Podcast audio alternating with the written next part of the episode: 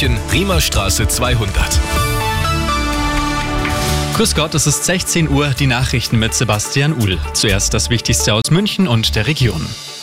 Er war einer der größten regionalen Kriminalfälle in den vergangenen Jahren, der Starnberger Dreifachmord aus dem Januar 2020. Über 80 Tage lief der Prozess am Münchner Landgericht, jetzt ist das Urteil gefallen. Arabella Lokalreporter Uli Florl.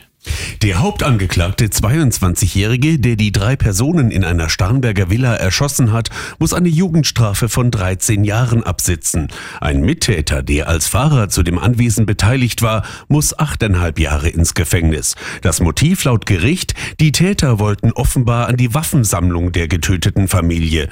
Der Fall hatte auch deswegen für Schlagzeilen gesorgt, weil die Ermittler zunächst auf einer falschen Spur waren. Sie gingen erst von einem erweiterten Suizid aus. Das Urteil ist aber noch nicht rechtskräftig. Sowohl Anklage als auch Verteidigung können noch in Revision gehen.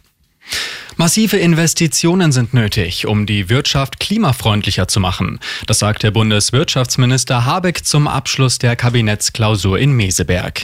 Gleichzeitig sprach er aber auch von einer großen Chance für Deutschland. Künstliche Intelligenz, die Digitalisierung unserer Wirtschaft und neue Geschäftsmodelle und die Transformation werden diesem Land und auch Europa Wohlstand und Wachstum für die nächsten Jahre und Jahrzehnte bescheren. Soweit Robert Habeck.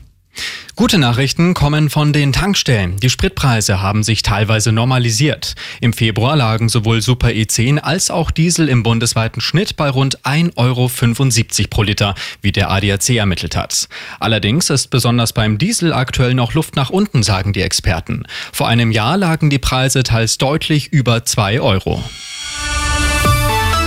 Und das ist sonst noch los in München und der Region. Schreckliches Erlebnis für eine junge Münchnerin. Vergangenen Donnerstag wurde sie in einem Club von einem 49-Jährigen eingeladen, gegen einen hohen Geldbetrag mit auf sein Hotelzimmer zu kommen. Die 20-Jährige willigte ein. Im Hotel angekommen wurde sie von dem Mann vergewaltigt und anschließend aus dem Zimmer geworfen. Die Polizei konnte den Täter im Anschluss festnehmen. Und besondere Gegenstände und Geschichten von Vereinen werden in Landsberg am Lech für eine neue Ausstellung im Stadtmuseum gesucht. Vereine, die mitmachen wollen, melden sich bitte direkt beim Landsberger Stadtmuseum. Übrigens, das wird nach langer Planung jetzt saniert. Vor einer Stunde war der Spatenstich. Immer gut informiert, das Update für München und die Region wieder um halb fünf. Und jetzt der zuverlässige Verkehrsservice mit Andy Karg.